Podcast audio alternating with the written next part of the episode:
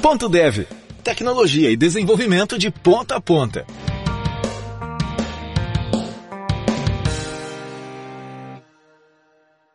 Olá, ouvintes do Ponto Dev. Eu sou Wesley Williams e no episódio de hoje temos uma convidada muito especial que é referência na comunidade de desenvolvimento, a Roberta Arcoverde, diretora de engenharia da Stack Overflow.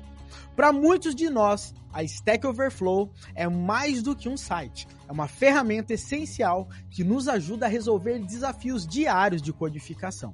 Roberto nos guiará por sua trajetória inspiradora na área de desenvolvimento de software até alcançar uma posição de liderança em uma das plataformas mais icônicas da nossa indústria. Além da sua jornada pessoal, mergulharemos nos bastidores da Stack Overflow, explorando os desafios técnicos, a escalabilidade e as inovações que mantêm a plataforma no topo. Se você já se perguntou como a Stack Overflow lida com milhões de consultas diárias ou quais são os desafios de manter um site desse porte funcionando de forma eficiente, esse episódio é para você. Então ajuste seus fones, relaxe e prepare-se para uma conversa repleta de insights, histórias inspiradoras e uma visão profunda sobre o mundo da engenharia de software em grande escala. Bora começar! Bom, pessoal, e hoje a gente está aqui com o Luiz Carlos, o nosso co-host. Fala aí, Luiz. Salve, Devs, beleza? Hoje o podcast vai pegar fogo aí com a Roberta, hein? Show de bola. E já soltou outro spoiler aqui, a Roberta Arcoverde, mega admiração por ela. Ah, trabalha aí no Stack Overflow, mega conhecida também aí pela diversas comunidades. Fala aí, Roberta, beleza? Oi, gente, tudo bom? Prazer estar aqui com vocês. Show de bola. Roberta, seguinte, tá?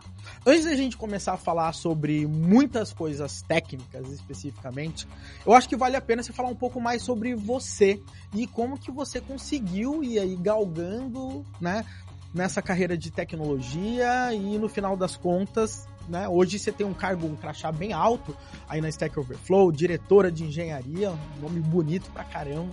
Então você consegue contar um pouco aí pra gente como é que como que foi essa trajetória?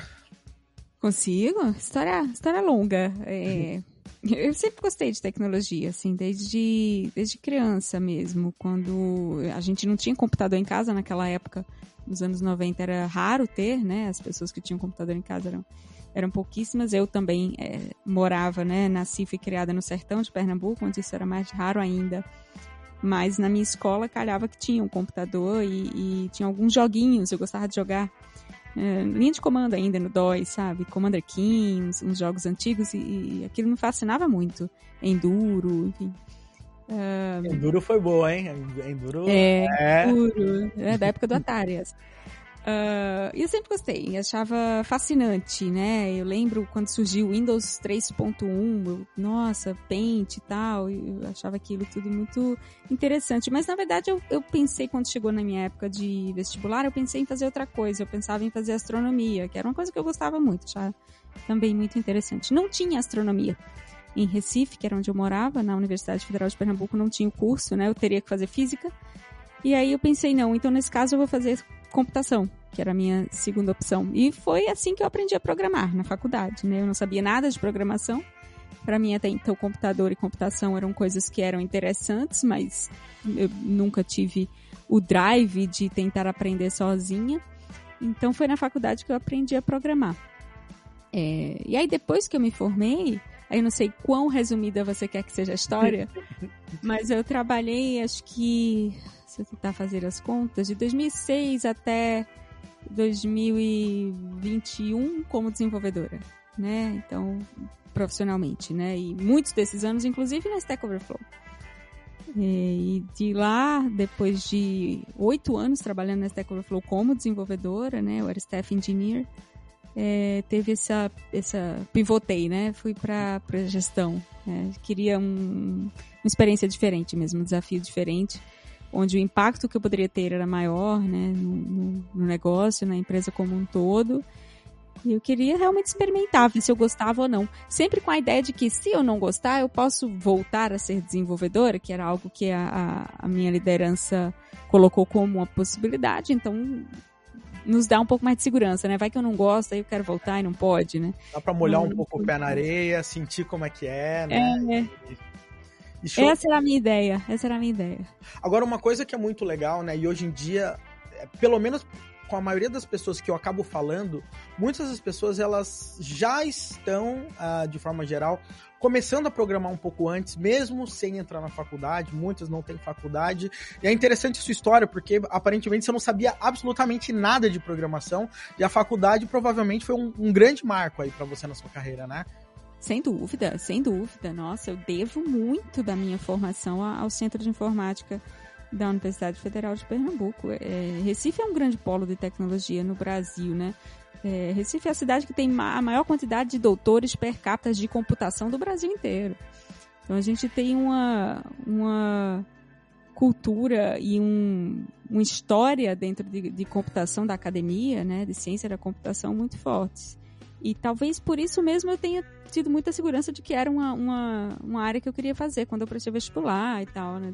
A gente já sabia, a gente sabe da reputação do centro lá. Então, uh, sem dúvida foi um marco muito importante para mim. O curso me ensinou muitas coisas, né? Programar foi só uma delas.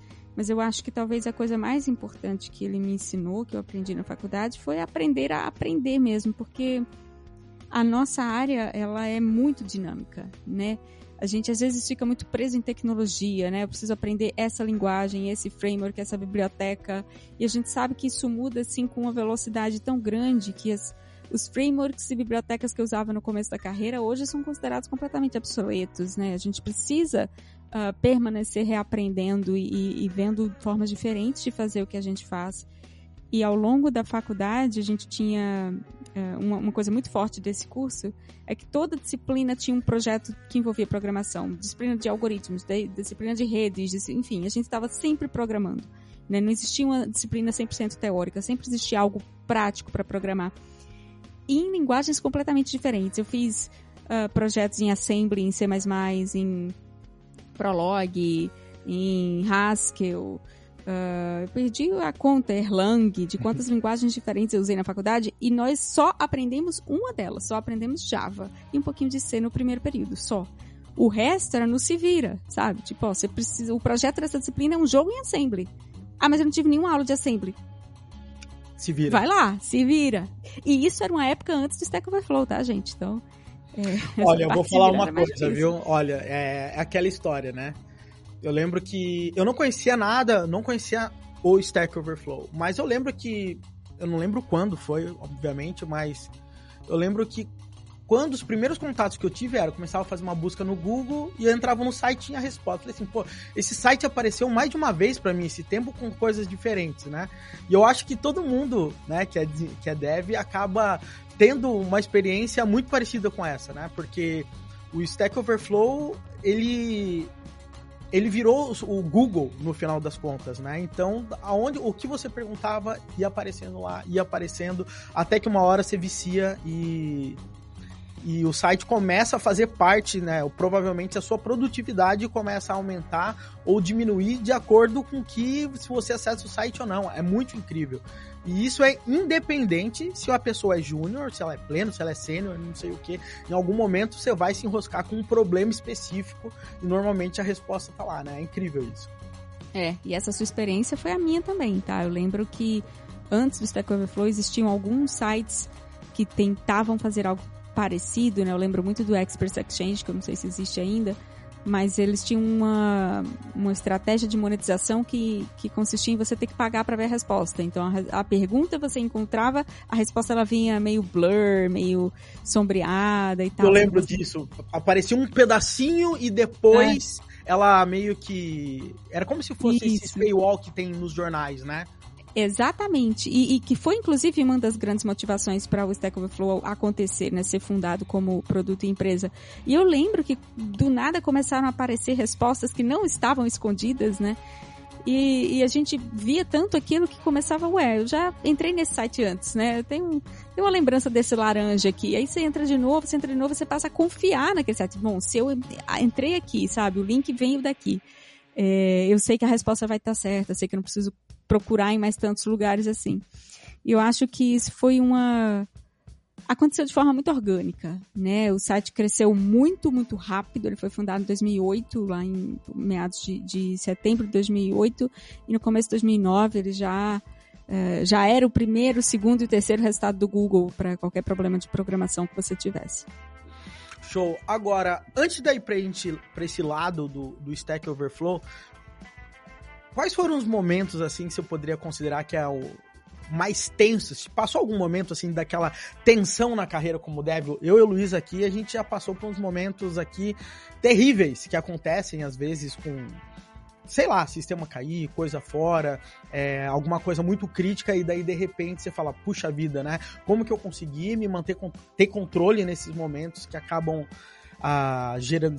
Conta uma emoção aí do seu trabalho. Não necessariamente na Stack Overflow, mas ah, já tive muitas, sem dúvida, né? Eu acho que quando a gente é um pouco menos experiente, a pior coisa que a gente imagina que pode acontecer é um site cair ou um bug nosso ser reportado uh, por um cliente. E isso aconteceu algumas vezes. Eu trabalhava com consultoria antes da, da Stack Overflow, quando era ainda começo de carreira, né? Júnior, pleno. E o meu maior pavor era o cliente entrar em contato com o meu gestor da época para dizer, olha, tal coisa que eu que tinha feito deu, deu pau, deu errado, caiu. Uh, eu consigo lembrar de cinco ou seis vezes em que, por exemplo, me ligaram de madrugada, né? Tipo, ó, o sistema...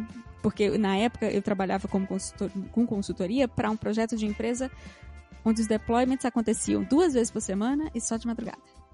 Hum. Era, era a estratégia para não perturbar muitos usuários, era essa. Uh, veja só, isso em 2008. Uh, ah, então. Ou seja, as madrugadas eram suas melhores amigas, provavelmente. Ah, madrugadas pai, né? de terças e quintas era assim, a gente ia dormir com o celular na mão e meio tenso, né? Porque vai que me ligam. E me ligavam, e aí eu tinha que abrir computador e fazer remote desktop para o computador da empresa, ver o que, é que deu de errado. E quando não era culpa nossa, era ótimo. Quando não era culpa minha, era ótimo, né? Mas e quando era, né? Aí você ia dizer, ok, realmente, pessoal, desculpa, fui eu. Né? Tá todo mundo de madrugada agora conserta. por conta de mim, né? é, isso era difícil.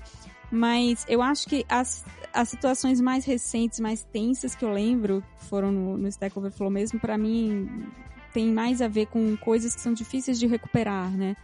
Uh, por exemplo, vazamento de informação, de, de identificação pessoal, né? A gente tem uma preocupação muito grande, como indústria, a gente tem que ter com como a gente gerencia dados que podem identificar nossos usuários. Primeiro, porque é uma questão eh, jurídica, legal, né? Em muitos países você tem que ter muita responsabilidade em como você gerencia esse tipo de informação. E segundo, por uma questão moral e ética também, né? A gente quer tratar nossos usuários com respeito. Então eu lembro de uma vez, por exemplo, que eu estava fazendo uma alteração na página de perfil do usuário e um dos campos que a gente coletava na época era o e-mail do usuário e o telefone do usuário, para quem quisesse uh, informar. Não, que a gente fizesse nada com isso, mas tinha a ver com, com montar currículo, né? Então, quem quisesse informar podia. E aí a gente não exibia esses dados em lugar nenhum, eram privados, eram nossos, mas no momento que a gente estava fazendo um, um refactoring de acessibilidade da página, eles ficaram no HTML. Eles não eram exibidos, tinha um display nano ou algo do tipo, mas eles ficaram no HTML. O que é que acontece? O Google indexa. Hum. E como é que você resolve isso para né, 250 mil usuários né, que tiveram suas informações indexadas no Google? A gente liga para o Google. Né? A gente liga para o Google e pede, por favor, você pode fazer um purge dessas informações. Você pode... Uh, a gente já tirou, então mata o caching dessas páginas e reindexa meu site de novo. E para minha sorte, para nossa sorte, a gente tem um relacionamento muito bom com essas empresas de, de busca, né? A gente conseguiu, a Google responder imediatamente, depois não, e, e nos atendeu. Porque eles também, né, eles acabam virando, entre aspas, corresponsáveis de todas essas coisas, né?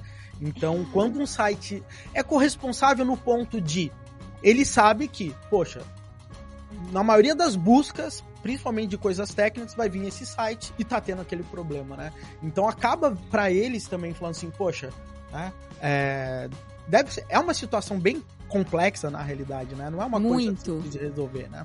E, e complexa até porque a gente está falando de Google, mas Google não é o único engine de busca que está fazendo crawling. E nossas, nossas páginas, os sites, né, as páginas do Stack Overflow, elas passam por um escrutínio de, de crawling muito grande, né? A gente tem bots uh, lendo as nossas páginas o tempo todo, justamente porque esse é o nosso grande trunfo também. A gente precisa, a nossa formação precisa ser encontrável para a gente ter valor, né? Então a gente teve que entrar em contato com o Ping, com DuckDuckGo, com tudo que é engine de busca grande assim que você imaginar para pedir para reindexar e aquela coisa. Uma vez que a informação está na internet é muito difícil de tirá-la. Então eu posso falar com confiança, não, a gente limpou tudo? Não, nunca. A gente fez o nosso melhor, né, para tratar os dados desses usuários de forma responsável. Mas pelo menos a gente diminuiu o raio de, de, de gente que foi afetado. E aí, é, talvez esse tenha sido o meu momento mais tenso da carreira, porque é, mobilizou muita gente da empresa e de fora da empresa, né, para consertar esse erro. Roberta, é, eu quero fazer uma pergunta agora sobre o Stack Overflow. É, eu queria a sua visão sobre quais as competências, quais as suas habilidades, tanto não técnicas quanto técnicas, que permitiu que você entrasse no Stack Overflow, que você contasse um pouco é, do que você acha que, poxa, isso aqui foi. Eu já tinha essa bagagem, foi por isso que eu entrei ali, como que foi esse processo? Tá. É, bom, eu não vou nem entrar no mérito da entrevista e do processo seletivo, nada disso, mas eu talvez ao invés de entrar, falar, a menos que seja isso que você esteja perguntando. Mas primeiro eu acho que eu vou falar uma coisa que eu acho que nunca, nunca me perguntaram isso, que é por que, que eu dei certo lá, né? Por que, que eu entrei e fiquei, né? Por que, que não. Quais eram as minhas competências técnicas e não técnicas que foram úteis para aquele ambiente? Eu acho que técnicas tem muito a ver com, bom, o tipo de produto que a gente constrói. É um site web, eu é, trabalhei como desenvolvedor web a minha vida inteira. E trabalhei com muitas um, constraints também a minha vida inteira de performance, que era uma coisa muito importante no Stack Overflow. Então, saber otimizar um, uma arquitetura mesmo, não só um site, não só uma página, né? Não só o cliente, mas saber como otimizar a uh, consulta de dados, por exemplo, ter um bom entendimento de banco, né? De banco relacional. Eu acho que eu, eu tenho visto com algum espanto que isso está uh, mais e mais raro. É, se perdendo, porque eu tenho um amigo, um grande colega, Maurício Linhares, né, que faz podcast comigo, que, que fala que é porque hoje em dia ninguém escreve mais SQL, Roberta, né? A gente tá. Tudo é a gente RM, pra tudo outro. É RM. Tudo é ORM e. e uh, mensageria e eventos, e NoSQL até, né? Que Uh, o jeito o dado vem, o dado, o dado vai, né? E vai ficando É, exatamente. Tem, tem pouca. Mas eu, eu acho uma, uma oportunidade perdida, porque tecnologias de bancos de dados relacionais estão aí há décadas, né? E são extremamente otimizadas. Esses são. São tecnologias muito robustas mesmo. Dá pra fazer muita coisa com elas. E eu acho que a gente subutiliza isso, sabe? Eu acho que com, à medida que DBAs foram ficando cada vez mais raros nas empresas também, Uh, os desenvolvedores não se importaram tanto em aprender a fazer isso, até porque muitas vezes não precisam. Mas no meu caso eu sempre precisei. Isso foi muito útil para a Stack porque a gente também precisava muito. A gente também faz um uso muito otimizado e eficiente do, do nosso banco. Uh, então acho que em termos de competência técnica, Luiz, acho que essas duas coisas foram muito úteis para mim. Agora, do ponto de vista não técnico que você também perguntou, eu sempre trabalhei remotamente, sempre trabalhei de casa, né? E aí tem algumas coisas que eu acho que facilitam uh, o trabalho nesse tipo de, de ambiente remoto e assíncrono, né? Que é, por exemplo, uh, saber expressar suas ideias com clareza, né? Saber escrever, aprender a escrever. E isso é uma competência não técnica que eu adquiri muito durante meu mestrado, porque eu precisava escrever muito, né? Escrever artigos, escrever experimentos, escrever o tempo todo. E por que, que saber escrever é importante? Porque eu, a gente escreve muito como desenvolvedor. Escreve, escreve texto, não só código. Né? Escrever um PR. Perguntar por que, que, alguma, que, que você acha que alguma coisa não está funcionando. É muito fácil né, apontar e falar cara a cara com as pessoas quando você tem essa possibilidade, mas descrever claramente em texto um problema que você está tendo é, é uma habilidade que é, requer treino mesmo. Né? E, e às vezes pode soar agressiva, dependendo de como que você escreve, né? Então tem toda uma preocupação também na hora que você vai escrever, né? Claro, o tom é importante, porque você, na escrita, você perde o tom, você perde as outras dicas de empatia que você poderia dar quando você está só conversando com a pessoa, né? Você, você só está lendo. Então, essa preocupação com como está o meu tom de escrita. E eu sempre tive uma preocupação muito grande também, que eu acho que é muito útil nesses cenários, de primeiro, sempre assumir boas intenções, né? Nunca assumir que a pessoa está sendo, sei lá, sendo maldosa, escrota com você de propósito. Eu, por algum, né? Tipo, não, tá falando isso por malícia. Não, assuma que ela tá, tem, tem as mesmas intenções que você tem, né? Vocês estão tentando se entender e tentando se ajudar. E, e segundo, assuma que você não sabe tudo. Né? Independente de com quem você está conversando. Eu acho isso importantíssimo. Mas quando a gente coloca o ego muito na nossa frente, né, e, e, acha que a nossa solução está correta e a melhor e etc. Isso nessa área o ego vale mais, muito mais na frente, né? O ego fica nessa área muito, muito, mas isso, isso atrapalha a colaboração efetiva. Eu não estou falando isso só porque eu sou gestora de não, sabe? É, é uma coisa que, que desde o início da minha carreira eu, eu sinto. Porque a gente tra eu trabalho com pessoas de vários níveis, trabalhei minha vida toda com júnior, com estagiário, e todos, todos, sem exceção, têm algo a lhe ensinar, sempre né? Então é, é muito é muito comum, não sei se é só na nossa área não, mas na nossa área tem muito isso, a gente chegar com essa pecha de eu tenho muitos anos de experiência, já fiz isso várias vezes, deixa eu te falar como que é, né? E a gente fechar os ouvidos para o que as pessoas têm para nos dizer e para nos ensinar também, né? Eu acho que quando a gente deixa esse ego um pouco mais para trás e a gente parte sempre do princípio de que, olha, talvez eu possa aprender algo com você, talvez você tenha algo a me ensinar, né? Entender que sempre todo mundo tem. E talvez você esteja certo nessa discussão. Eu acho que eu tô certa, mas deixa eu entender melhor o que, que você está falando para ver se eu tô errada. Né? Ter essa disponibilidade de, de acreditar que você pode estar errado é muito importante. Isso que e... você falou, é, Wesley, deixa eu só comentar o, o lance que ela falou é, primeiro ali sobre é, a, a, gente está perdendo os fundamentos, né? Porque uh, nesse mundo que a gente vive hoje, completamente seduzido por frameworks e tecnologias, a gente fala isso muito com os alunos. Né? É, é, quem está começando com tecnologia hoje, você já tem 500 ORMs, 500 frameworks que já resolvem seus problemas e tudo mais. E aí você vê pessoas mais experientes utilizando essas tecnologias e você já quer dar o salto para lá mas você negligencia os fundamentos, que é o que você estava falando, né? Que é, é, é, pessoas que, que pelo menos ali começaram nos anos 2000, é, não tinham é, é, essa facilidade toda. Para você poder aprender uma linguagem, você tinha que pegar um, uma Bíblia lá do C++, é, nem fóruns às vezes existia, dependendo da época. Então, a, a, a, produção do conhecimento, o aprendizado era muito mais refinado, você tinha que ir, ir muito atrás. Era mais demorado também, mas não tinha para onde ir, você tinha que é, aprender esses fundamentos para poder executar e para poder evoluir. Agora hoje não, né? Você acaba sendo seduzido por tudo isso e chega um ponto na sua carreira que você vê, poxa, é, eu não estou evoluindo por quê? Porque você está preocupado justamente em ficar usando framework e tecnologia e a base, que é o que você tinha que focar, você não tem. É, e, uma, e uma coisa que eu acho que é, é, é importante, inclusive, colocar, uh, eu acho o seguinte, né? Seguindo o exemplo do banco de dados, né? É, cara, eu acho que na maioria dos projetos que a maioria das pessoas provavelmente vão pegar, entendeu? Usar o RM, fazer alguns relacionamentos básicos, né? Sei lá, um RP que tem CRUD, né? Infinitos, isso aí vai resolver. Esse é o grande ponto, né? E pelo fato disso resolver, sei lá, a lei de 80-20, dando qualquer chute aqui, é comum você ficar e assim, cara, isso tá resolvendo, por que, que eu vou aprender a fazer um SQL de uma página, entendeu?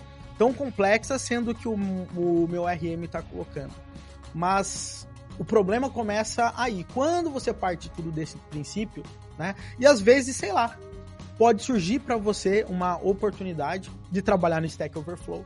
E quando você chegar nessa oportunidade, você vai ver que Provavelmente você não acabou não entrando, acabou não, não dando certo. Talvez, não estou dizendo que é no caso Stack Overflow, não sei como é que vocês trabalham, não sei como é que é o processo seletivo de vocês, mas talvez essa base tenha sido o que faltou para você entrar naquela empresa que você realmente queria exatamente porque, sei lá, cara, parece uma coisa tão estranha para quem vem da, da época lá de 2000, que nem eu venho, que eu conheço muitas pessoas mesmo que programam, fazem coisas muito bacanas, mas os caras realmente não sabem SQL. É uma coisa que quem olha, né, fala assim, pô, será que eu tô ficando tão velho que ah, né, não sabe, sei lá, um médico hoje em dia, sei lá, tem médico novo que não, não sabe ver pressão escutando, né, sei lá, né, só vê o automático lá com os medidores de pressão. Eu falo assim, como que alguém não sabe ver pressão, né, com um medidor antigo? E tem hora que, assim, cara, será que a gente tá sendo muito exigente? Será que a gente, pelo fato tá um pouco velho, tá ficando cri-cri demais, entendeu? Então, tem isso. É, tem, tem, um pouco tem a... também, né? tem a velhice, mas sabe o que eu acho? Eu acho que tudo bem você optar por, um, por questões práticas de eficiência, de uh, entregar mesmo. Em 90%, 80% dos casos, como você falou, você não precisa escrever, né? Usa um ORM e resolve seu problema. Só que na maioria das empresas, e principalmente quanto mais eu converso com pessoas de diferentes empresas, né, com, usando diferentes produtos, com as mais diversas formas de, de, de arquiteturas e as mais diversas necessidades de, de tráfego, de performance e o que quer que seja, um, sempre aparece, ou é comum aparecer coisas do tipo: a gente precisa otimizar nosso gasto de nuvem, né? nosso custo de nuvem. A gente tem um negócio que está demorando muito e isso está nos custando nuvem. E aí você optar por usar o ORM porque é prático, mas você não saber como ele faz as coisas por baixo dos panos, te tira uma possibilidade de otimizar aquilo também né, não, não saber corrigir por não conhecer como os fundamentos funcionam é que é o perigo. Né? Porque, por exemplo, o que é que eu já vi muito? Não é, às vezes nem é questão de escrever um, um SQL complexo, mas é uma questão de saber, por exemplo, quantas consultas ao banco você está dando nessa chamada de API. Né? Você está fazendo. Você está fazendo um, um, número constante de chamadas ao banco ou você está fazendo um N mais um, por exemplo? Né? Ah, se eu estou pedindo um registro, eu faço uma consulta. Se eu estou pedindo 100 registros, eu estou fazendo 100 consultas ao banco. Então, assim, você, às vezes a gente passa muito tempo tentando otimizar em outros lugares, quando a gente poderia otimizar na fonte, sabe? No, no gargalo do problema em si. Ah, não, então adiciona uma camada de cache. Você está adicionando um monte de problemas, você agora tem que se preocupar com invalidação de cache, você tem que se preocupar com a infraestrutura de cache, e você não resolveu uma coisa que é, que é um problema simples de banco de dados, que é um N mais um. Né? Que tem é um uma coisa básico de banco de dados. Tem uma coisa que a gente se assustou aqui, a gente também tem a nossa equipe de desenvolvedores e tal, né, para poder é, é, manter os nossos produtos. A gente faz entrevistas e tudo mais. É, vários desenvolvedores não conseguem responder uma seguinte pergunta, olha só, para todo mundo que está ouvindo. Talvez você não consiga responder também, toma cuidado. Você já trabalhou com autenticação usando sessão e cookie? Olha que, que pergunta é essa. Olha a pergunta. A gente teve uma leva de desenvolvedores até mais experientes? Não. Ou outros, sim. Explica como que funciona. Aonde que é armazenado um, onde que é... Não sei. Olha, olha que, olha que, que louco isso. Né? Que mundo é esse que a gente está vivendo? É assim que as coisas estão ficando tão automatizadas que a gente não sabe o que está acontecendo por debaixo dos panos, ou nem tem ideia é. do que está acontecendo. Né? Era a coisa mais Provavelmente falar, eu só uso, né? eu só uso a API do Octa e, e dá certo, né? E acabou. Hum. Agora, Roberto, voltando a falar de você, na sua opinião, teve algum momento da sua carreira que você falou, putz, esse foi aquela virada que foi aquele meu ponto de inflexão, sabe? Aqueles momentos que você fala assim, cara, esse momento baseado nessa decisão minha fez uma baita diferença. Mudou realmente a, a, o caminho aí da, da minha carreira. Teve alguns. O primeiro foi resolver fazer mestrado. Eu acho que mudou o caminho da minha carreira. Mas por quê? Por que, que eu acho? Né? Que eu não acho que todo mundo tenha que fazer. Vou falar por que, que foi útil para mim. Uh, porque me ensinou a conduzir uma pesquisa, em primeiro lugar, que é algo que a gente faz o tempo todo, que é criar essa desconfiança de que olha para os dados antes de, né, de levantar essas, essas, de presumir certas coisas, e me ensinou ou, ou me desenvolveu a habilidade de escrita. Né? Então, realmente, a questão de aprender a escrever melhor, não ter medo de pesquisar, não ter medo de ler, não ter medo de pesquisar realmente do ponto de vista, quando eu falo de pesquisa, de pesquisa científica mesmo, sabe? De tipo, ah, vou ler esse artigo de 1970 do Parnas sobre modularidade e como que isso conversa com qualidade de código hoje, né? é, que é um trabalho que hoje eu vejo alguns desenvolvedores já fazendo também, né? Indo para pesquisa, uh, para entender Qual foi o tema fundamentos. do seu mestrado? Desculpe te interromper. O, a minha dissertação foi sobre priorização de refatorações. Então, que, que dicas que a gente consegue, não só no código, mas, por exemplo, no software de controle de versão, para entender, diante de uma base de código extremamente degenerada, com muita dívida técnica e tal, o que, que a gente prioriza fazer primeiro. Uh, então, foi um, um, estudo de heurísticas que poderiam ajudar essa decisão a ser tomada. Né? Isso em 2012, tá? Muito tempo atrás.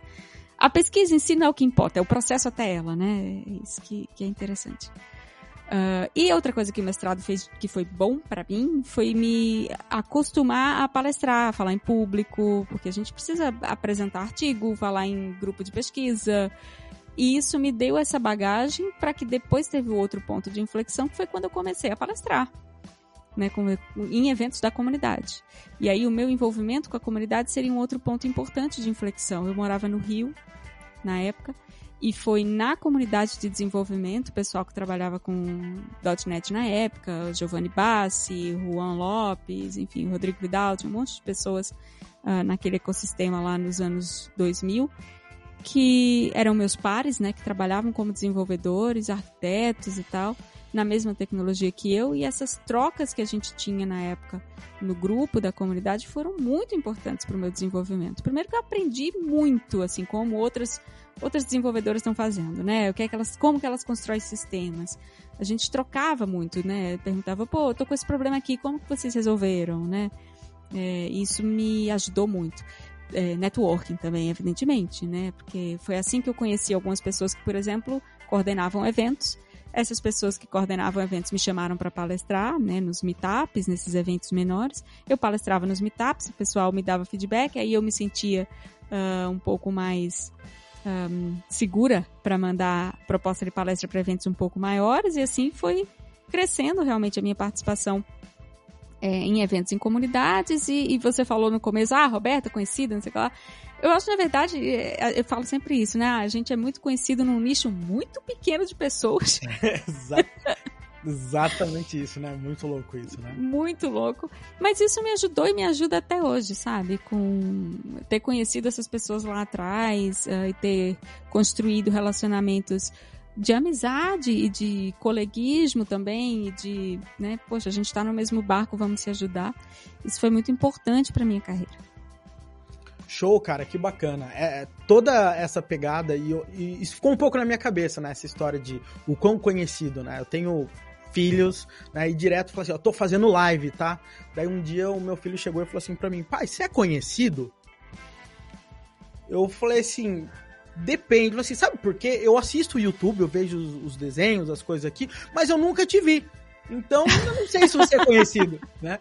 E nessa hora você começa a realmente falar, eu sou conhecido para um público muito pequeno. É. E olha que desse público muito pequeno, tem um público ainda muito pequeno que já ouviu falar, né?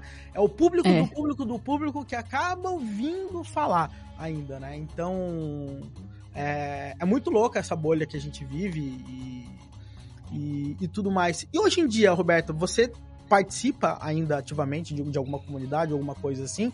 Ou a vida acaba levando a gente para um caminho que a gente a, acaba se afastando por diversos motivos? Eu acho que as comunidades elas tomaram outras formas hoje em dia, né? Na minha época eram grupos de e-mail e, e meetups semanais. Hoje em dia é muito raro você ter isso, né? Se tem, eu não, não conheço, eu não participo. A forma como eu participo hoje é através dos grupos realmente de certificações de empresas. Então, por exemplo, hoje eu sou Microsoft MVP, então tem as comunidades dos MVPs que tanto para discutir coisas dentro né, do, dos um, tanto como as, tanto os espaços oficiais da Microsoft, onde a gente discute, uh, enfim, as coisas que os MVPs têm acesso a discutir, quanto informalmente. Eu acabo conhecendo muita gente, né, a partir do programa e a gente vai estabelecendo relacionamentos que são externos ao próprio programa também. Eu já conhecia muita gente antes de entrar, inclusive.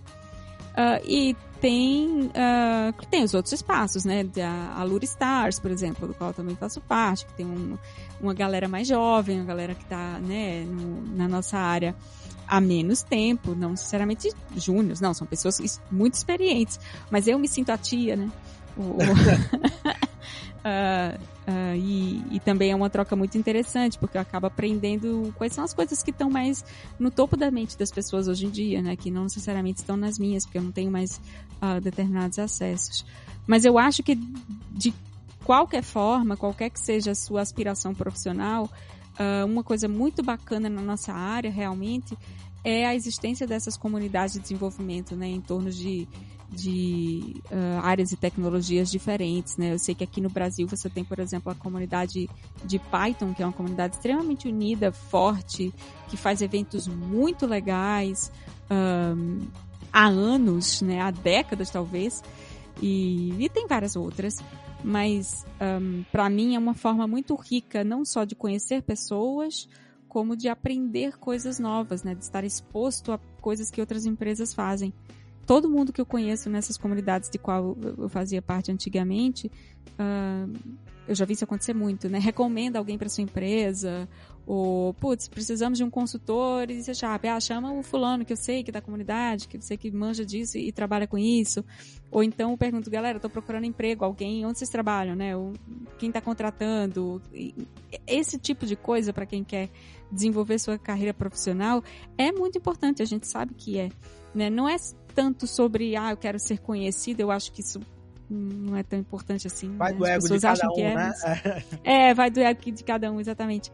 Mas é mais uh, conseguir ajuda com pessoas que passaram pelo que você está passando, ou que uh, podem ser um nome importante para para dizer, por exemplo, ó, tá, a empresa não é tão legal, é furada, já trabalhei lá, sabe? Tipo, esse tipo de uh, de conhecimento que só networking traz mesmo, né? É muito, muito importante. Agora, Roberta, indo pro lado um pouco mais tech, apesar de a gente ter falado um pouquinho disso antes, né? Você falou que estava bem acostumado com essa parte de performance e tudo hoje, né? É, antes de você entrar no Stack Overflow. E, assim, por outras talks que eu vi você falar, podcasts que eu acabo te acompanhando e tudo mais, uh, a gente sabe que uh, o Stack Overflow Uh, pela quantidade de acessos, pelo tráfego que ele acaba tendo, a gente estava falando dos bots agora mesmo e tudo mais, ele roda de uma forma bem otimizada. Você consegue falar pra gente uh, como que tudo isso funciona e como que vocês conseguiram chegar num nível de performance assim que é aceitável, inclusive em relação a essa parte de custo para manter a empresa rodando e tudo mais? É, posso. É, primeiro que eu vou falar um pouco de como surgiu, né? O Stack Overflow surgiu em 2008 por pessoas uh, que trabalhavam, desenvolvedores .NET, né? Que trabalhavam com .NET. Foi provavelmente o primeiro case grande, de grande porte de ASP.NET MVC, quando a Microsoft estava lançando o framework na época, né? Para tentar entrar na, na onda do Ruby on Rails, que estava muito na moda naquela época. Uh, de forma como, como se constroem aplicações web. E, e, eram dois desenvolvedores, dois fundadores, quatro pessoas, uma delas não codava, né, não, não programava, que era o Spolsky, e as outras três programavam. Um, e em seis meses estourou. Estourou de tal forma que. E agora? A gente está rodando isso aqui nesse servidor que eu tinha na garagem. A gente precisa de algo um pouco maior para isso. A nuvem nessa época estava. Já, a gente já tinha algumas infraestruturas de nuvem, mas era uma coisa que estava começando a ficar um pouco mais maduro. Uh, né? não, não, era como é hoje, nem de perto, que tinha as quantidades de ofertas que a gente tem hoje, por exemplo. Então, nem sei se Azure existia em 2008, por sinal. Não, acho que não. Acho Eu que acho era... que não também. Acho não, que acho que era só AWS.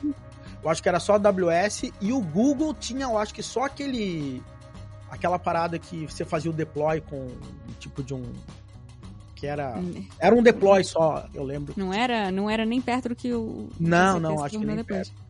Pois é, e, e então uh, a gente tinha um pequeno data center e a preocupação era, bom, nosso tráfego está crescendo muito exponencialmente, e o que, que a gente faz? E com isso, as técnicas que na época foram aplicadas foi, vamos deixar o nosso software o mais redondo e mais rápido possível, né, o mais econômico possível. Qual é a ideia desde sempre até hoje?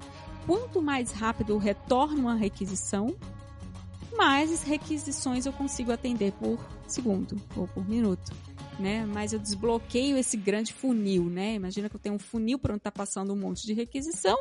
Quanto mais rápido eu devolvo, mais rápido eu libero espaço para receber uma nova. Então, o foco sempre foi esse, pensando em custo mesmo, porque naquela época a gente não tinha sequer uma estratégia para monetizar o site. né? Você pensa, ah, se o site tem muito tráfego, vamos pensar em ads. Mas a gente top de ads, a gente não dá uma experiência que a gente quer dar para o usuário. Então vamos ser bem seletivos com os ads que a gente escolhe. Então, a gente ainda estava decidindo como que a gente ia ganhar dinheiro, a gente já precisava manter uma infraestrutura de tráfego muito robusta. Uh, então, quando eu entrei na empresa, ela já existia há seis anos, né, em 2014, a estratégia que não mudou tanto era, bom, um, ah, nessa época a gente já tinha um data center com nove máquinas, né, de, de servidores web. É, esse era o tamanho do data center. E é até hoje, tá? Então, tem 10 anos que eu tô lá, a gente... 10 anos com nove máquinas, é isso? É, faz. E eu, eu não sei quando chegou em 9, tá? Mas porque eu não sei para trás quantas, como foi essa evolução de 1 para 9. Mas até hoje a gente roda em nove máquinas e elas rodam a mais ou menos entre 5 e 10% da capacidade. Então a gente poderia desligar 8 e ficar só com uma, se fosse o caso. Com o response Agora, time é o... mais ou menos de quanto?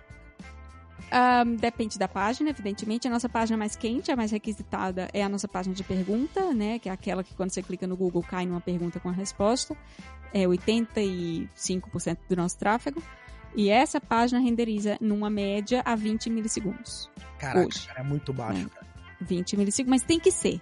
Tem que ser porque são mais ou menos 5 mil requisições por segundo. Né? A gente estava falando de quantas né, de requisições. Então, quanto mais baixo esse número, 16 milissegundos, mais requisição eu consigo atender nesse meu segundo. Né? Eu lembro que às vezes a gente discute algumas coisas do tipo, ah, posso fazer uma manutenção, para fazer essa manutenção vou ter que. É uma manutenção de banco de dados de, de, vai durar 10 segundos, vai ser um blip de 10 segundos. 10 segundos pra gente é 50 mil requisições. Você quer mesmo parar 50 mil requisições? Sabe? Tipo, você, a gente não precisa se preocupar com isso de, de, de alguma forma. Então, tem coisas que a gente não consegue fazer, sabe? Tipo, manutenção. Ah, vamos fazer essa manutenção de madrugada que não tem problema, não tem usuário. Sempre tem usuário. Né? Um site global. Então sempre tem Principalmente usuário. Principalmente de madrugada. é, é, pois né? é, né? Quem... Não, isso não é usuário pessoa, né? é, é bot rodando também que de Exato. alguma forma vai atrapalhar. Né? Exatamente, bot, APIs, então tem, tem sempre alguém, enfim, a gente está sempre servindo uma média de 5 mil requisições por segundo distribuídos entre esses novos servidores. Então a gente tem um balanceamento de carga dessas requisições, a gente vai mandando para esses servidores uh, de acordo, e é por isso que eles rodam a 5 a 10% das suas capacidades. São servidores robustos? São. E o, a nossa avaliação, que sempre me pergunta por que, que vocês não vão para a nuvem, não foram para a nuvem, sempre foi uma questão de custo. Replicar, ou tem, a gente sabe que na nuvem a gente não, o interesse não é em replicar a situação que você tem no data center, né? Um anti-pattern, você tentar fazer só um shift. O ideal é que você tente usar as estruturas nativas da nuvem e não criar um monte de VM que replica no seu data center, né? Ou pelo menos é isso que, que diz a, a, a teoria. Um, no nosso caso, a grande questão seria: eu não consigo ter a latência. É impossível ter a mesma latência que eu tenho no meu data center. Eu tenho um switch de 10 GB por segundo, conectando todos os meus nós em um hop só. Então, meu, meu servidor web fala com o meu banco de dados em um hop, meu servidor fala com o meu servidor de cache em um hop, eu tenho um hop de, de conexão entre todos os meus nós. E isso me dá um, um, uma latência muito é, baixa. Muito até pra... baixa, sem dúvida né? Até para carregar coisas em cache, por exemplo, do banco pro cache, enfim, o que quer que seja. Ah, raramente Nenhuma infraestrutura. em qualquer lugar, você não ia conseguir falar, Não consigo. Lá, né, de uma não VM do, da AWS bater um RDS, mesmo na mesma zona de disponibilidade, você não vai conseguir isso nem a pau. Exatamente, até porque mesmo de, dentro da mesma zona de disponibilidade, eu não consigo garantir que é um hop só. Eu sei que eu tá na mesma zona, mas eu posso ter até 9, 10 hops, dependendo da infraestrutura. E, e outra coisa, eu não controlo, né? Eu não controlo isso. Eu controlo a zona, não controlo a infraestrutura de rede específica. Até porque a ideia da nuvem é eu não precisar me preocupar com isso, né? Vamos uh, pensar dessa forma. Então, todas as análises de custo que a gente fez de ir para a nuvem, elas eram mais caras do que nos mantermos no nosso data center. Até hoje. Pode mudar? Pode mudar. Mas até hoje, a última análise faz uns dois anos já, elas nos mostravam um custo que não era interessante. E a gente tem também, as pessoas pensam no Stack Overflow, pensam num, num, numa empresa muito grande, e nós não somos, tá? Hoje nosso time inteiro de engenharia tem 47 pessoas. Né? A engenharia toda tem 47 desenvolvedores. Uh, e. Pra quantas requisições por segundo, batendo no 85% das páginas? 5 mil, é isso? É, 5 mil. 85% dessas 5 mil é não É, exato, exato. E um produto muito grande, né? Um, hoje a gente tem o Stack Overflow for Teams, por exemplo, que é o que eu sou diretora, que é uma instância privada do Stack Overflow para empresas que Eu lembro quando vocês estavam pagar. lançando isso, cara, né? Porque vocês só é. tinham o Stack Overflow e o negócio começou a criar, né? É, essas outras unidades aí de negócio para para cada empresa pode ter seu Stack Overflow, é basicamente isso, né? Mais Exatamente. Exatamente. E aí a, a parte interessante do, do, Teams, que é um, uma aplicação muito similar ao Overflow, tem mais features, né? Mas a forma de funcionamento é muito similar. É um código só, né? Uma base de código só. É que o Teams ele está na nuvem. O Stack Overflow continua no nosso data center, mas a aplicação do Teams, que são os sites privados, que você pode comprar, ter, é de graça também, se você quiser criar o seu de graça, pode, até 50 usuários. Esse está na nuvem, porque o tráfego é muito menor do que do Stack Overflow público, né, claramente, e a gente tem alguns outros requisitos interessantes de uh, segurança, de uh, reliability, que a gente achou que seriam interessantes de botar na nuvem para ter. Fora certificações, né? SOC 2, ISO, essas coisas que as empresas que nos pagam para ter o produto se importam, né? Que para o Stack Overflow né? público, que elas querem. Né? No Stack Overflow público, a gente, isso nunca importou né? Para que SOC 2 para o Stack Overflow público? Mas para quando você, pra, principalmente para atender, por exemplo, um mercado altamente regulamentado como bancos, governo, esse tipo de certificação é importante. E na nuvem é muito mais fácil certificar a nuvem do que um data center próprio. Roberto, Cara, que... é, eu queria fazer uma pergunta, é, que você já falou disso, eu já vi é, você falando disso em outras participações suas, em eventos e tal. É, vou contar uma história engraçada, né? Imagina que acabou a luz na sua casa, Aí você vai lá e liga o liquidificador. Você fala, pô, não tem luz. Já aconteceu alguma coisa que o Stack Overflow ficou fora do ar e a equipe precisou, precisava acessar alguma coisa dentro do próprio Stack Overflow e aí fala, poxa, eu não tenho Stack Overflow funcionando, como que a gente resolve o problema? Já escutei muito essa pergunta. É... Não que eu lembre, não. Assim, a gente até poderia, né? Porque beleza, o Stack Overflow caiu, mas a gente tem acesso ao banco. Então tem pode fazer. Banco, né? Tem acesso ao banco, tem acesso ao índice de, de, do Elasticsearch, por exemplo, que indexa nossos posts, que é uma consulta um pouco mais amigável do que SQL para esse tipo de coisa, né? É, fazer perguntas em, em linguagem natural. Mas eu não lembro, não. Olha, para o Stack Overflow cair, cair, significaria caiu todos os novos servidores, né? Caiu, não temos as nossas redundâncias caíram, ou seja, não é um problema de infra, é um problema de aplicação, por exemplo. Normalmente a resposta mais fácil é dar um rollback na versão, né? Faz deployment da versão anterior. Né? É, é prática de troubleshooting. Quando que começou o problema? Começou desde que a gente fez esse deployment aqui. Tá bom, então traz a, a versão anterior. E nosso build sempre foi muito rápido. Né? Nosso build, antigamente pelo menos, rodava em 5 minutos, 6 minutos. Hoje demora um pouco mais por causa do Teams. A gente tem um arcabouço de testes muito maior do que tinha antigamente. A base aí, de código é idêntica, Roberta? É a ah. mesma base de código. É a mesma base de código. O que tem vantagens e desvantagens. As vantagens é que quando um bug é corrigido num canto, corrige pra gente também, né? Tipo, tem um bug na, no fluxo de fazer uma pergunta, corrige em todos os, os produtos. A desvantagem é que a gente tem uh, um problema organizacional, né? A gente tem muitos desenvolvedores trabalhando na mesma base de código e é difícil protocolar ownership, né? É difícil dizer, tá, tem um Quem é bug é na hora disso, que... Né? Quem é dono disso aqui, exatamente? Tipo, ah, sei lá, tem um, um problema de acessibilidade, né? Numa página que existe nos dois produtos. Quem resolve? É, e aí essa, essa é um problema mais de gestão do que de tecnologia, né? De, de fazer essa gestão é, é, um pouco mais complicada. Uh, mas é Agora, possível. Um tempo atrás eu ouvi falar que vocês removeram a camada de cache. Ah, e... é, mais ou menos.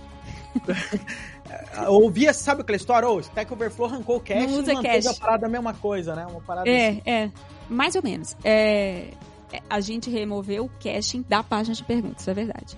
A nossa página principal, essa que tem 85% de tráfego e que responde em 16, 20 milissegundos, durante muito tempo, algumas partes delas eram, eram cacheadas, né? O conteúdo, inclusive. E o que, que a gente observou? E era cacheada justamente porque, bom, é 80% do nosso tráfego, não precisamos ir no banco toda vez. O banco é o gargalo das aplicações, né? Porque é a, é a parte que, bom, tá em memória, não tá, vai no cache. Tá no cache, não tá, vai no banco. Né? É quase que vai no disco, né? É, é, o, é o, a viagem mais lenta dessa requisição. Mas o que, que a gente começou a perceber? É, é muito intuitivo colocar um cache na sua página mais requisitada, certo?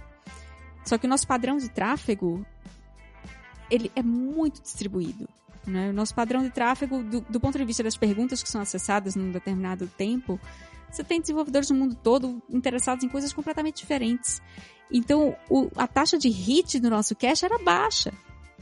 Sabe? No fundo, a gente não estava ganhando tanto assim. É, tinha, tinha pouco hit para a quantidade. Pergunta né? uma pergunta lá que essa pergunta vai ser acessada, sei lá, cinco horas depois para o outro cara. E... Exato, com exceção de perguntas muito populares como como eu saio do vinho ou como eu dou rollback no Git. É, é um negócio que, que realmente é assim. A, a, então, são muitas perguntas, são mais 50 milhões de perguntas. Então, para você ter um bom hit rate, você teria que ter algumas nichos muito populares e a gente não tem isso em tecnologia, né? Uh, de forma consistente. Então a gente tirou mesmo. Essa página hoje, se você acessá-la, ela faz quatro consultas no banco, inclusive. Você diz até, até quantas são e quais são para pegar cada coisa que, que é exibido na página, né? Tem uma informação de sidebar, tem a pergunta, tem as respostas. Uh, e é isso. E ela mesmo assim. Então, por segundo, vocês fazem quatro consultas vezes 50 mil, é isso? Vezes 50. Por, por, segundo, em termos de consulta, a gente faz vezes quatro, mais ou menos 20 mil consultas por, por, por segundo. Por segundo. É, eu acho. A conta exata que eu já fiz, também que eu já. Que eu fiz, não, né? Que eu, que eu uma vez eu levantei da, das métricas, é de mais ou menos um bilhão de, de queries no banco por dia. Caraca. Mais coisa. ou menos um bilhão. Show. Agora, pra gente não ficar só nessa história de cache of, é, Stack Overflow é rápido é, etc., eu acho que todo mundo já conseguiu também perceber isso, mas é engraçado entender essas decisões técnicas que vocês tomaram, desde não ir pra nuvem, desde tirar o cache, desde entender esse nível de é, de performance que vocês conseguem estando no, no mesmo data center, as máquinas totalmente aí conectadas. O que que uma diretora de engenharia faz? Boa pergunta. Uh, bom, hoje eu tenho tem, tem, tem dois pontos. Tem ponto de gestão de pessoas, né? Então eu tenho um time de 13 desenvolvedores que se reportam diretamente para mim. No Stack Overflow a gente tem a gente tem o cargo de gerente de engenharia também. No Teams não tem, sou eu, eu sou um mix de gerente de engenharia e de diretor.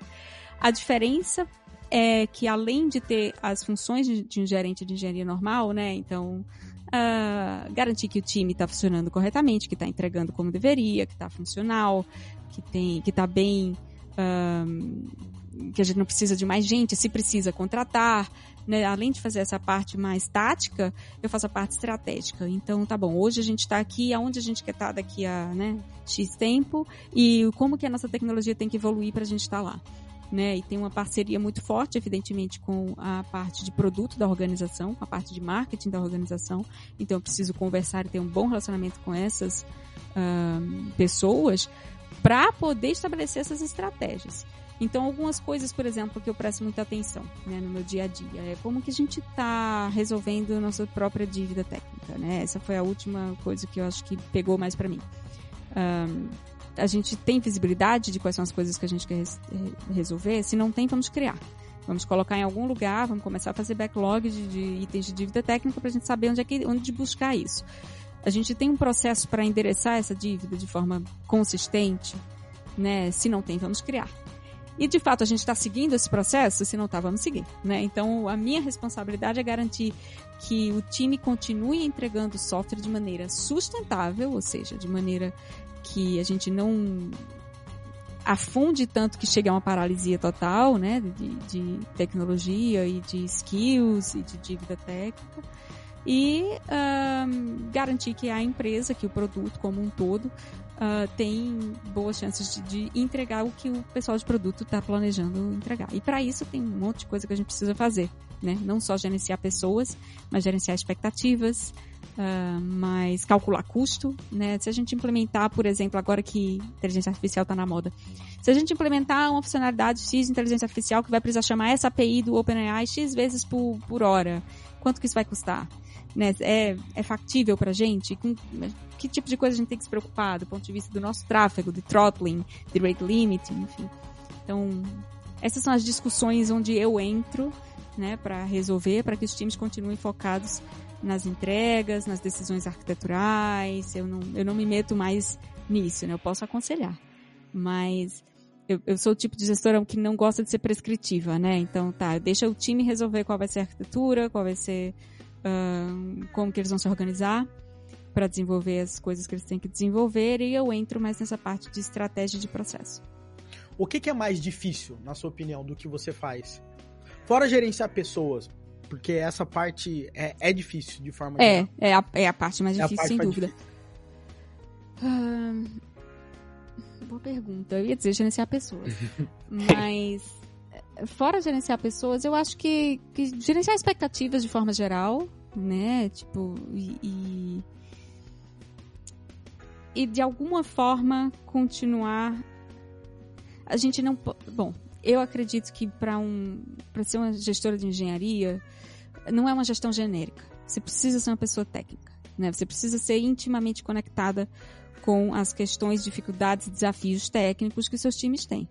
Se eu não consigo, ainda que eu não decida, por exemplo, a arquitetura, eu preciso ser capaz de entendê-la, eu preciso ser capaz de aconselhá-la, de direcioná-la mesmo. Né? Eu digo, não, a gente não pode adotar essa arquitetura. Por quê? Porque eu sei que a empresa tem um, um objetivo de crescer, sei lá, 10 vezes daqui para o ano que vem e essa arquitetura não vai escalar para isso.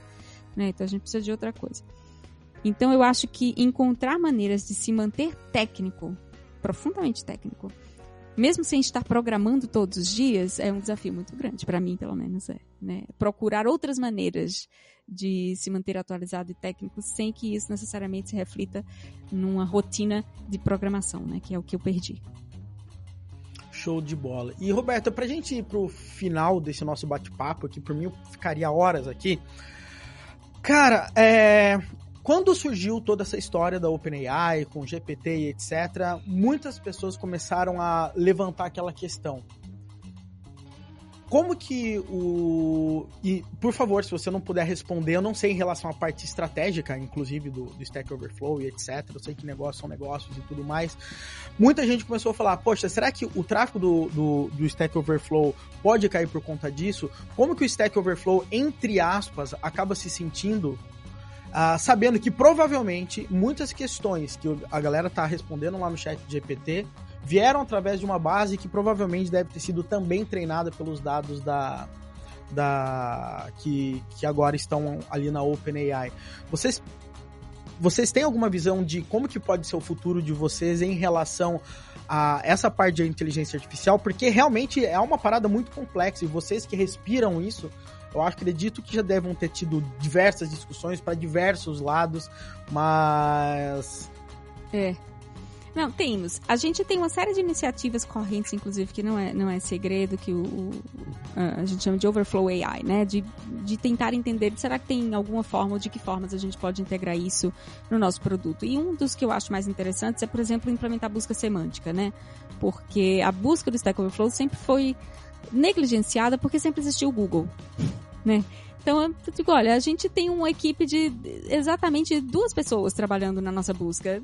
Não vai ser o Google, a gente não vai ser melhor que o Google. Então vamos fazer algo que funcione para se um dia o Google cair, ou sei lá, se alguém quiser realmente fazer uma busca dentro do Stack Overflow, conseguir achar alguma coisa e vamos manter ela funcionando. E isso funcionou pra gente nos últimos sei lá, até, até 2018 por aí, quando surgiu o Teams, que Teams não tem Google né? As informações privadas não são indexadas no Google. Então a gente precisou investir em aprimorar. Vocês têm que ser o seu próprio Google, né? Esse é o negócio. A gente né? tem, exatamente. Então não dá para ah, vamos continuar usando essa implementação aqui, mais ou menos, de Elasticsearch, que, né, que faz o básico bem feitinho, mas é o básico. É, é, deixa de ser suficiente. Principalmente no mundo em que as pessoas estão agora começando a se acostumar cada vez mais a fazer busca em linguagem natural, né? Por causa de, de AI. Então a gente tem algumas iniciativas nesse sentido, tá? Como a gente chama de overflow AI, né? De que forma a gente consegue integrar isso nas nossas plataformas. Com relação a tráfego, muita gente se perguntou mesmo, e a gente também se perguntou, né? Como que isso vai impactar, né, no, no, no nosso tráfego? E eu acho que houve um começo, assim, uh, muito confuso, de hype mesmo, das pessoas usando. Porque agora a coisa já estabilizou, né? No começo do estabilizou, ano estabilizou. só falava nisso e, É, e começou a ficar é. até chato esse negócio, né? É, Pegou uma, deu uma parada que ficou. é, agora o negócio já. Opa, passou o hype, todo mundo tá É. respirando, vamos ver como é que a coisa fica, né? É, e é claro que a gente teve um impacto de, não de tráfego, mas mais assim, de perguntas feitas, sabe? É, de tráfego foi mais ou menos, o, o- a gente teve um pequeno decréscimo, se não me engano, esse ano de 2, 3%, mas é o que a gente via já há, É a um variação tempo, que né? acaba tendo de. É, e às vezes é até, tipo, a gente mudou de Google Analytics 3 para 4, a gente mudou o modelo de consent. Então, dá, é, é difícil fazer essa comparação ano a ano quando a gente muda como a gente calcula, né, o, o- nosso tráfego.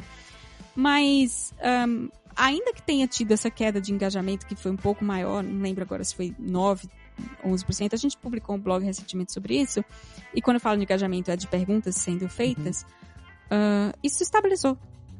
né? E, e, honestamente, como eu não desenvolvo mais no dia a dia, né? Mas eu ainda desenvolvo, né? Eu ainda programo uma coisa aqui e ali. E mesmo eu como programadora, eu uso Find, ChatGPT, iniciativas de AI eh, com certa regularidade, mas elas não servem 100% do tempo. Não serve. Eu ainda preciso do Stack Overflow Eu também. né? A gente ainda precisa. E eu diria mais, principalmente se você está usando uma tecnologia que é um pouco mais nichada, aí elas não servem de jeito nenhum. Se você está fazendo perguntas numa linguagem, por exemplo, que pouca gente usa, tem pouco dado de treinamento. Então elas sabem menos como, como responder. Agora, o que, que eu uso muito, por exemplo, LLM, acho que funciona maravilhosamente bem. Sabe? Expressão regular. Me explica essa expressão regular. Putz, Realmente. é sensacional. Me explica como funciona esse script bash aqui, né? Que tem um monte de asterisco, pipe, barra, ponto. Eu me perdi no, no script. Quebra ele pra mim e me explica cada pedaço. Pra esse tipo de coisa, pra mim, é, é, é super útil, é sensacional. Mas eu sempre acabo, em qualquer. Eu paro pra programar 30 minutos, eu acabo caindo em algum caso que não me atende. Ou então eu tenho que ficar tentando corrigir. Não, não funcionou por causa disso. Eu quero saber X, você me respondeu Y. Ah, desculpe, então a resposta é essa. Não, continua não funcionando. E aí você se irrita e desiste, né? E Exato. quer saber? Eu vou voltar pro Stack Overflow. E o que eu acho interessante, quando você usa o Stack Overflow de uma forma ou de outra, você não tem uma opinião que você não sabe se tá alucinando, mas você tem várias pessoas, né? É. Tem sempre lá marcando, ah, essa resposta tá mais ok, né, com, com- com o verdinho. Mas, muitas vezes, eu já me peguei de utilizar uma solução que não era nem a marcada como verdinho, mas pra mim, no contexto que eu tava usando, serviu melhor, né? E essas opções obviamente, né, vai faltar como se alguém, um rei da verdade, jogasse a informação ali na sua frente e falar assim, ah, não deu certo, ai, desculpa, né? Então, é, é um pouco diferente, né? Interagir com É. pessoas e eu acho que até no LinkedIn uma vez, né, alguém tava comentando, eu acho que até fiz um, um post sobre isso, é, eu acho que essa parte de comunidade é algo que não dá para substituir por nenhuma AI. As pessoas discutindo, as pessoas é, autovalidando o que, que serviu, o que não serviu, faz muita diferença em relação a simplesmente um robô que está trabalhando. Obviamente, como você disse, tem todas as vantagens possíveis, dependendo do contexto que você vai utilizar a LLM. Mas, né?